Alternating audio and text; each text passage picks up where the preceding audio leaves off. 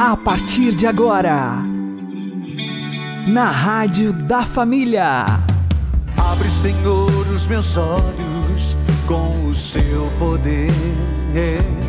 Caminhando com Jesus. Acredite, se Deus é por nós, quem será contra nós?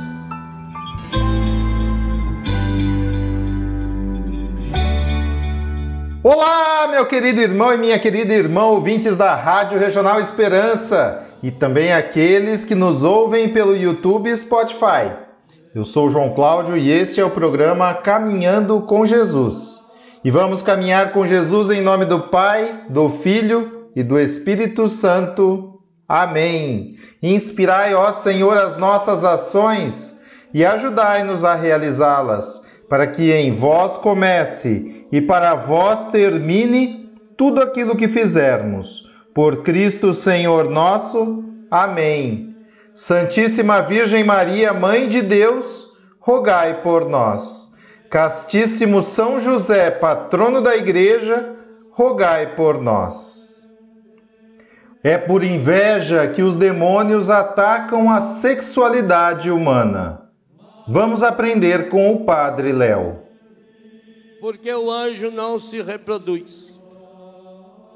Anjo se juntar, por isso que o inferno inteirinho, se levasse todo mundo para o inferno, não somaria nenhum, porque pode juntar aquela legião que nós começamos a falar ontem, que não reproduz.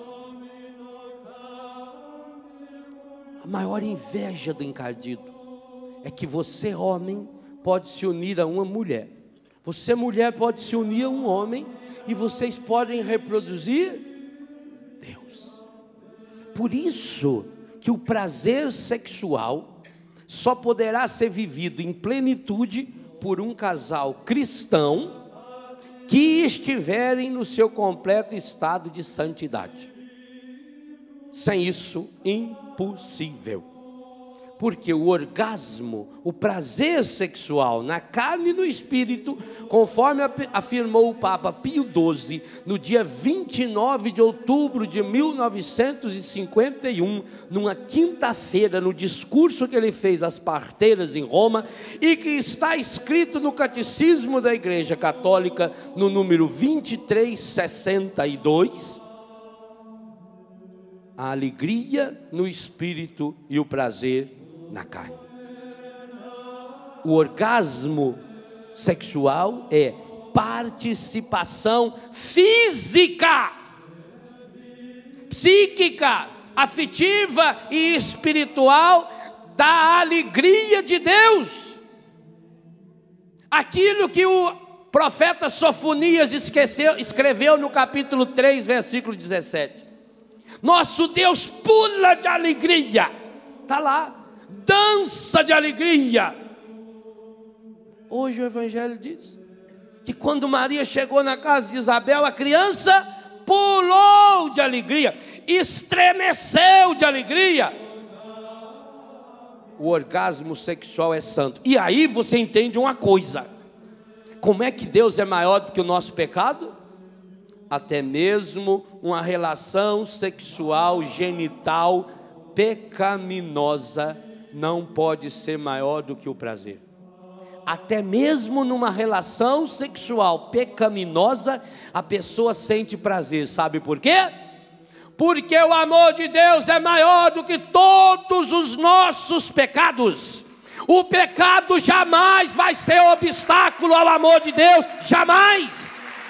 Nunca será maior. O demônio não será maior porque ele tem muito poder para aqueles que vivem mergulhados nas trevas. Aí sim, o demônio é forte com quem é fraco, então uma rabada dele já destrói um terço da humanidade. E ele vem, ele vem, ele vem, parou diante de quem? Está aí, lê de novo a primeira leitura de hoje.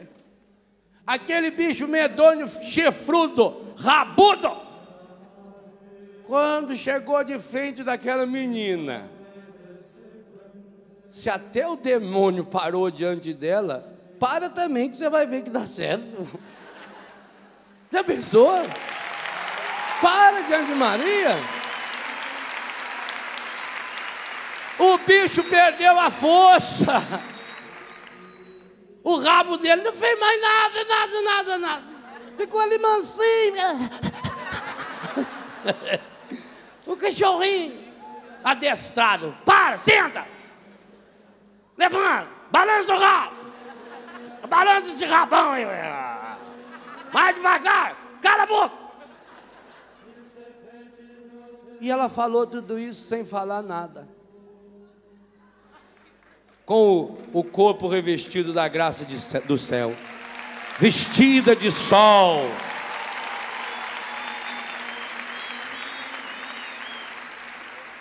Sabe aqueles lugares escuros aonde você gostava de ir pecar? Não vai mais sozinho para lá, não. Se você for sozinho, você vai ficar no escuro. E no escuro, uma rabada do encardido derruba. Leva Maria junto, ela é vestida de sol. Quem é vestido de sol, aonde chega, chega a luz. Ilumina, clareia tudo. Você ouviu ontem. Se você perdeu o seu sabor, só serve para ser pisado. O encardido está querendo destruir nosso corpo. Por isso ele faz a gente ter vergonha do corpo. Por isso ele faz. Quem inventa esses apelidos medonhos, pavorosos para o, o pênis e a vagina é o demônio. Por que, que ele não inventa, não inventa apelido para a mão, para nariz, para zóio? Ou olho em português, zóio é mineiro. Né? Por que, que ele não inventa? Aí ele inventa para quê? Ele quer que você se distancie, que você tenha, não tenha vergonha dos seus genitais. Louve a Deus pelos seus órgãos genitais. Deus não fez esses delicados órgãos com o melhor que ele tinha. A Bíblia não tem medo de dizer que Deus, para fazer o ser humano, botou a mão. Olha o que um cadinho transforma você, menino e menina. Lindo, linda. Quantos filhos eu tenho que podiam trabalhar em novela, em comercial de televisão, lindos. Aí passa dois ou três meses que eles recaem na droga, eles voltam lá, arrebentado, sujo, fedendo, deformado, perde o dente, o corpo tudo fedido, tudo cheio de olheira, aquele cheiro de maconha, aquele, o cigarro, aquele dedo amarelo aquele o dente amarelo. E a sexualidade então? Oh pai, caí de novo. Me prostituí de novo. Transei com mulher, transei com homem, transei, fiz aquilo, fiz aquilo. Quantos? Que vitória de Deus quando pega um jovem desse. E único, exclusivamente com amor. E essa é a única força que muda o mundo. Deus vai restaurando, restaurando. Que coisa linda. Sabe aquilo que o Dunga falava da palavra? Que o texto é de Hebreus 4. É isso que vai acontecendo comigo com você. Quanto mais a gente vai se enchendo no ouvido pela palavra e na boca pela Eucaristia, tudo aquilo que ficou feio no nosso corpo, faça a experiência você que tem complexo, você que se acha feio. Sabe por que, que você não consegue moderar a comida? Porque você fica olhando para o corpo das modelos. Comece a olhar para o corpo de Maria que você vai ver como você consegue controlar a gula.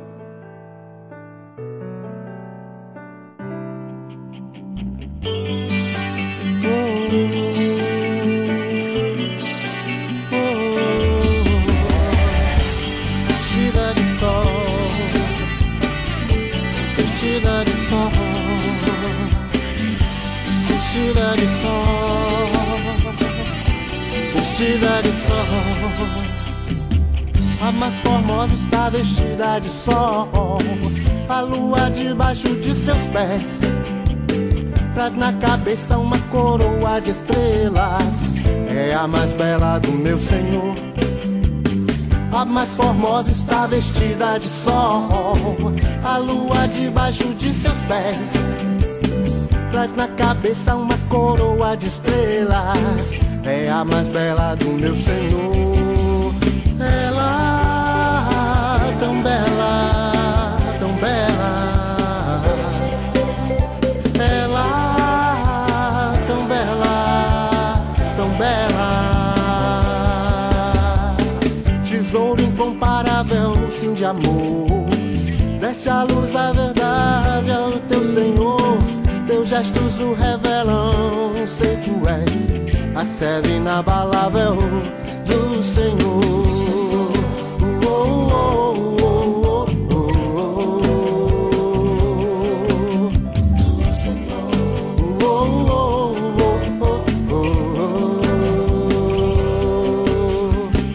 A mais formosa está vestida de sol, a lua debaixo de seus pés. Traz na cabeça uma coroa de estrelas, é a mais bela do meu Senhor. A mais formosa está vestida de sol, a lua debaixo de seus pés. Traz na cabeça uma coroa de estrelas, é a mais bela do meu Senhor. Ela, tão bela, tão bela.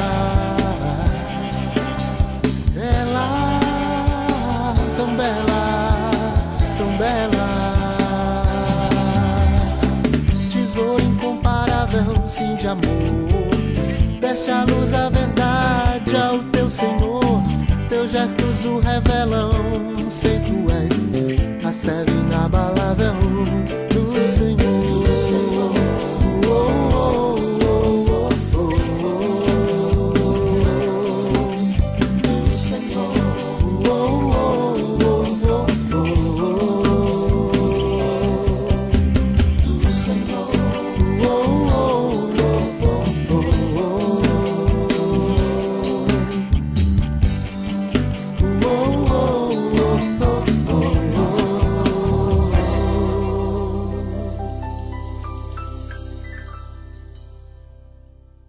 Caminhando com Jesus e o Evangelho do Dia.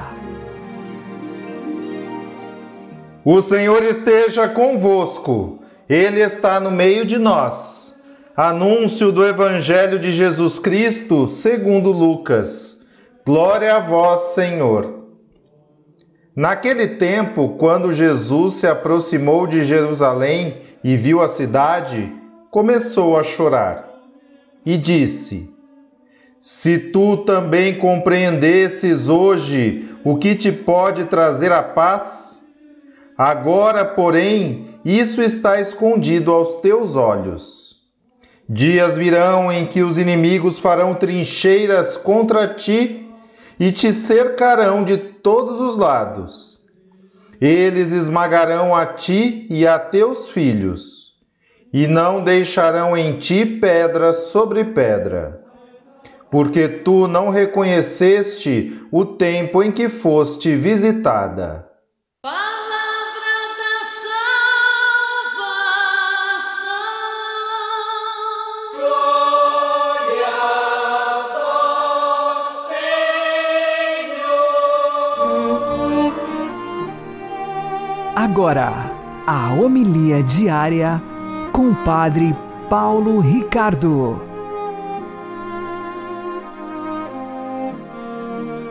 Meus queridos irmãos e irmãs, o Evangelho de São Lucas, que narra a subida de Jesus para Jerusalém, aqui chega na sua meta. Jesus finalmente chega diante da Cidade Santa, contempla aquela cidade e chora. É uma das únicas vezes que o Evangelho nos fala do choro de Jesus. Fala diante do túmulo de Lázaro e aqui, diante da cidade santa de Jerusalém. E por que é que Jesus chora? Jesus chora porque Jerusalém não soube reconhecer o tempo em que foi visitada. A expressão grega que está no original é kairos tes episcopes, ou seja, o kairos, o tempo oportuno da visitação de Deus. Vamos parar para refletir sobre isto. Veja, a nossa vida ela tem um tempo, não é? A história tem um tempo, mas esse tempo é um tempo cronológico. É diferente quando você tem uma árvore, não é que, sei lá, essa árvore já tem 20 anos de história. Mas ela, que tem 20 anos de cronos, de tempo cronológico, chega a um certo ponto que ela tem um tempo diferente. É o tempo dos frutos maduros. E é exatamente esse tempo oportuno, tempo do fruto maduro, que em grego é chamado de kairos. Ou seja, o tempo qualitativamente superior. Então, na cronologia da nossa vida, existem momentos que são momentos chaves em que ali nós estamos na estação da graça, no tempo da graça, no tempo da colheita, no tempo dos frutos maduros, que a gente não pode deixar passar. Ou a gente colhe o fruto naquela hora, ou o fruto irá apodrecer. Pois bem, Jesus, Jesus está ali, visitando a cidade santa de Jerusalém, a cidade que há séculos espera pela visita de Deus, há séculos espera pela graça de Deus. Mas quando a graça aparece, ela não reconhece. E Jesus chora. Chora porque sabe da destruição que isso vai significar. E por isso ele diz é, que Jerusalém será destruída. Ele vê a cidade santa de Jerusalém e prevê a sua destruição. Aplicando isso à nossa vida, será que nós não estamos deixando passar o tempo de Deus? Deus está nos visitando, Deus está insistindo, Deus está dizendo: olha, é agora, é agora. Né? Esses dias, né, na nossa é, paróquia, nós vivemos um momento de drama, de é, pessoas jovens que morreram num desastre de automóvel. Quando a gente vê pessoas assim, que não estavam preparadas para morrer no sentido de que não estavam doentes, não tiveram uma longa preparação, morreram de repente. Uma morte repentina. A gente fica se perguntando, meu Deus, e se fosse comigo? E se Deus tivesse me chamado naquele dia? Eu estaria pronto? Eu estaria consciente de que estava no tempo maduro de colher o fruto da minha vida, Deus que me visita, ou seria grande a minha destruição, a minha ruína, como Jerusalém? Será que eu estou reconhecendo o tempo da visita de Deus que Deus está me dando? Né? A graça, dia após dia, chances após chances, de servi-lo, de amá-lo, de estar com Ele, de me arrepender, de mudar de vida, de ser mais santo. Será que não estou deixando passar o Kairos tes episcopes, o tempo da visitação de Deus? Até quando? Jesus irá chorar sobre as nossas vidas. Deus abençoe você. Em nome do Pai, e do Filho e do Espírito Santo. Amém.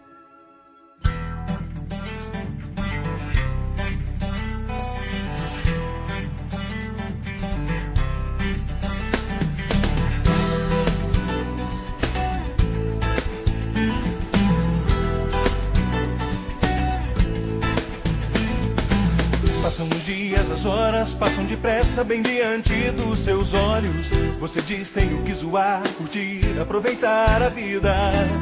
Tenho todo o tempo do mundo, todo o tempo do mundo. Será? Ninguém sabe o dia ou hora, nem nunca saberá. Pense bem: quanto tempo você tem, quanto tempo você tem.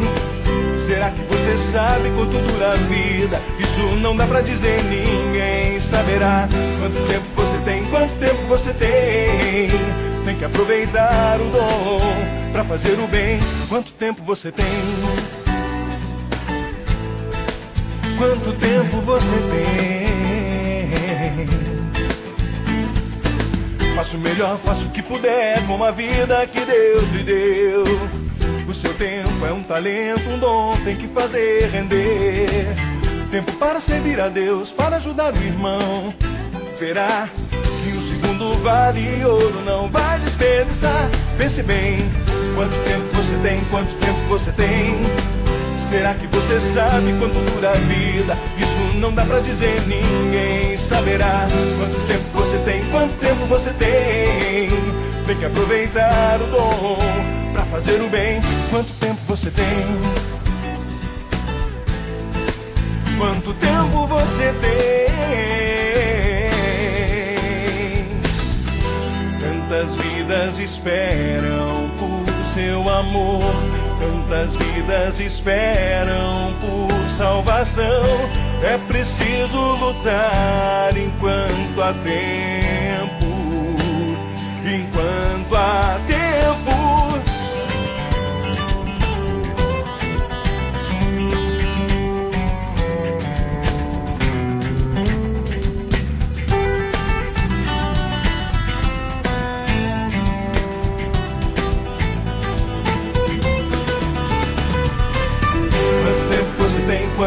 Você tem? Será que você sabe quanto dura a vida? Isso não dá pra dizer, ninguém saberá. Quanto tempo você tem? Quanto tempo você tem? Tem que aproveitar o dom, tem que aproveitar o dom.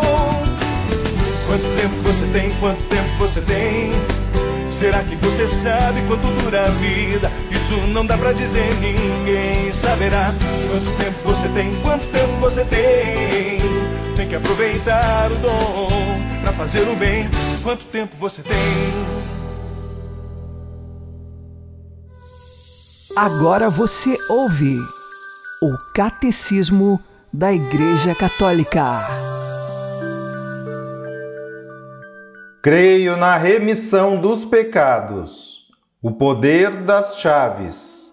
Parágrafo 983 a catequese deve esforçar-se por despertar e alimentar entre os fiéis a fé na grandeza incomparável do dom que Cristo ressuscitado fez à sua Igreja.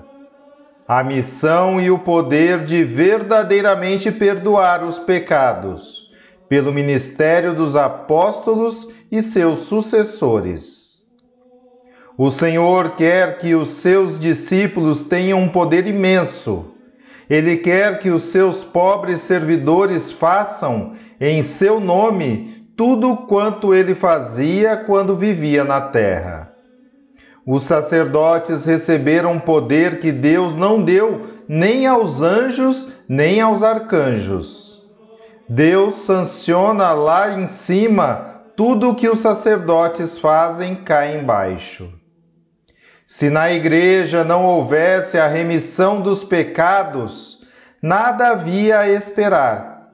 Não existiria qualquer esperança de uma vida eterna, de uma libertação eterna. Demos graças a Deus que deu à sua igreja um tal dom.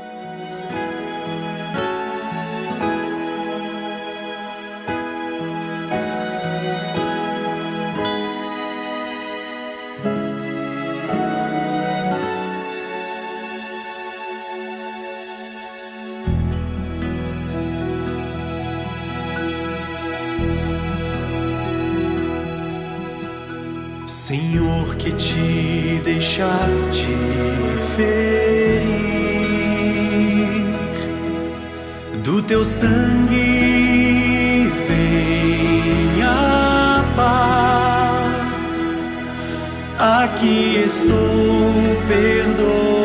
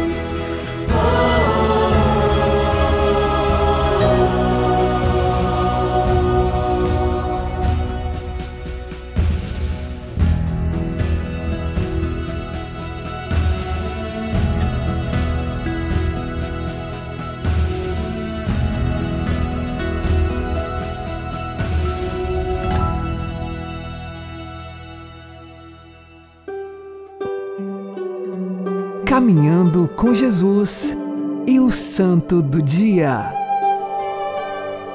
Meus queridos irmãos e irmãs, celebramos hoje a memória de Santa Isabel da Hungria, uma santa extraordinária que viveu apenas 24 anos neste mundo, mas que seus atos divinos fizeram com que a sua fama, a devoção a ela, fosse tão eh, popularmente eh, conhecida que ela foi canonizada apenas quatro anos após a sua morte.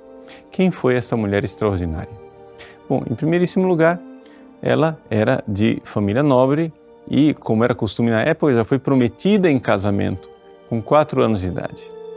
Foi para a corte onde estaria o seu futuro marido e ali ela foi educada. Durante o período em que eh, ela estava sendo educada e o marido preparado para eh, tomar o governo, aconteceu, no entanto, que o sogro, ou seja, o pai do seu marido, morreu. E ele já não, eh, o filho ainda não tinham se casado, ele ainda não tinha idade para governar. Quem assumiu o governo então foi a mãe, a futura sogra de Isabel. E a futura sogra de Isabel não gostava dos seus atos de piedade. Por quê? Porque ela passava longas noites em oração, fazia jejuns, ajudava os pobres eh, de forma assim muito eh, generosa e a sogra né, começou, a futura sogra começou a falar mal de Isabel e criar todo um complô na corte para que os dois não se casassem. No entanto, Luís, futuro marido de Isabel, a amava enormemente. E ele, com muita é, consciência do dom precioso que era a sua futura esposa, um dia, diante de uma montanha, apresentou né, aos nobres circunstantes aquela montanha e disse: Se vocês me dessem uma montanha de ouro como esta, eu não a aceitaria em troca de Isabel. Tal é o amor que eu tenho por ela. Então, o amor que Luís tinha por Isabel era enorme, os dois se casaram, eh, se casaram e Isabel tinha somente 14 anos e ele 20 quando se casaram. Mas o casamento, embora muito feliz, foi um casamento curto. Porque Isabel, que se casou com 14, ficou logo viúva aos 20 anos de idade. E novamente se abateu sobre ela nova desgraça de perseguição. O seu cunhado, ao invés de reconhecer o seu filho como o sucessor, é, condenou Isabel a uma espécie de exílio e ela foi embora com os seus filhos. É, despropriada dos seus bens, dos títulos, de tudo, e ali ela fez a sua purificação final, né? mostrando o seu despojamento, o seu desapego, a sua confiança em Deus, e ali seus filhos eh, foram cuidados por ela como suas joias preciosas, no entanto, ela vivia numa verdadeira pobreza num verdadeiro despojamento. Até que finalmente ela foi restituída junto com seus filhos, né, num, num ato eh, final da bondade e da misericórdia divina, mas a saúde de Isabel já estava prejudicada e ela morre aos tão somente 24 anos de idade. É uma vida extraordinária de uma mulher que fez obras de caridades tremendas, agraciadas por Deus. Famosa a cena de Isabel que ia levar comida para os pobres no seu avental. O marido vê aquilo e descobre que dentro do avental estão lá rosas. É, a famosa cena de que ela recebeu em casa um leproso e cuidava daquele leproso no leito dela e do seu marido como o Cristo. E a sogra foi denunciá-la. Veja, ela está colocando um doente na cama para que você fique doente também. E diante dos olhos do marido, o leproso se transforma no Cristo glorioso que os abençoa. E o marido compreende perfeitamente que aquela mulher não é uma mulher qualquer, que ele está casado com uma grande santa, verdadeiramente. Eis aí esta santa, Santa Isabel, modelo de cristã que persevera, apesar das perseguições, apesar de um mundo de nobreza e de riqueza e fausto que não compreende o seu amor a Cristo, o seu amor aos pobres e a sua devoção. Que Santa Isabel reze e interceda por nós no céu. Deus abençoe você. Em nome do Pai, e do Filho e do Espírito Santo. Amém.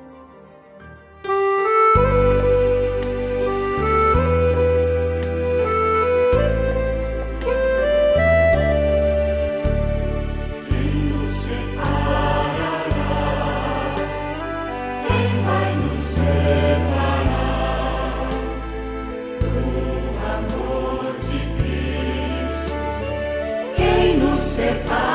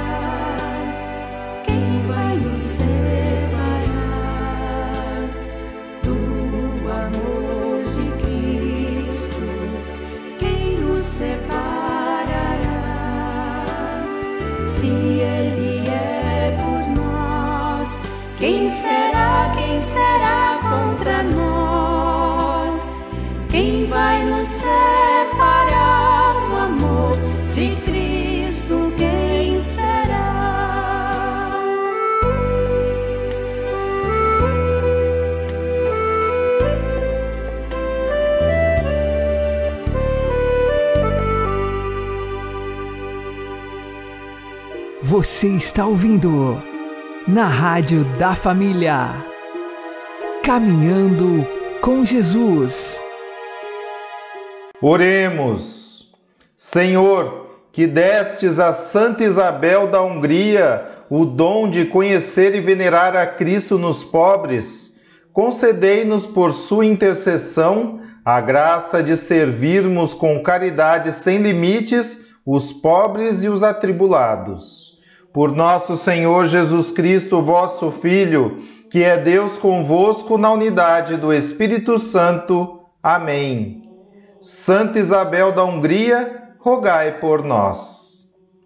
O Senhor nos abençoe, nos livre de todo mal e nos conduza à vida eterna. Amém. E que Maria e José nos conduzam pelas mãos para que continuemos caminhando com Jesus.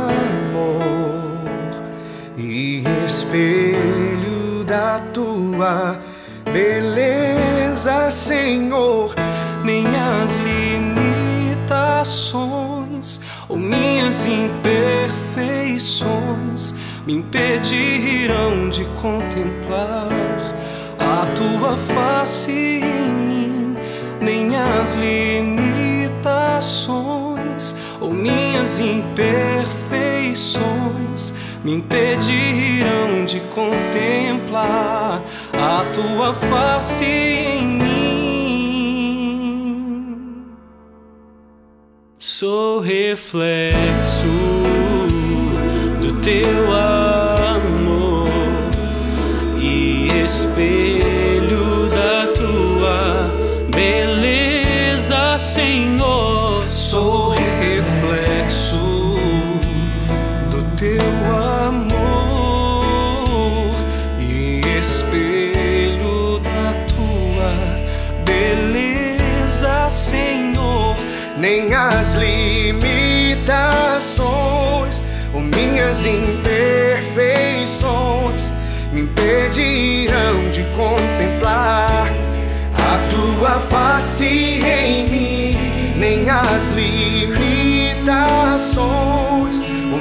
imperfeições me impedirão de contemplar a tua face em mim o teu olhar em meu olhar. Restaura as pinturas que borrei, os erros que cometi, o rosto escondido.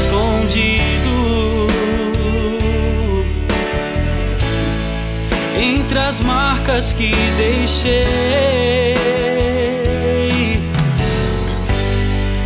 teu viver em meu viver. Me ensina como agir para transpassar a superfície,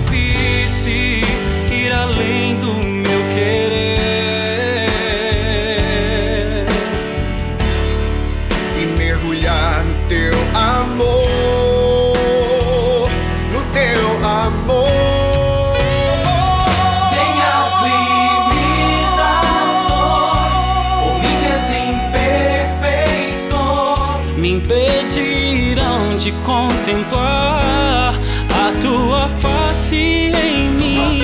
Sem as limitações.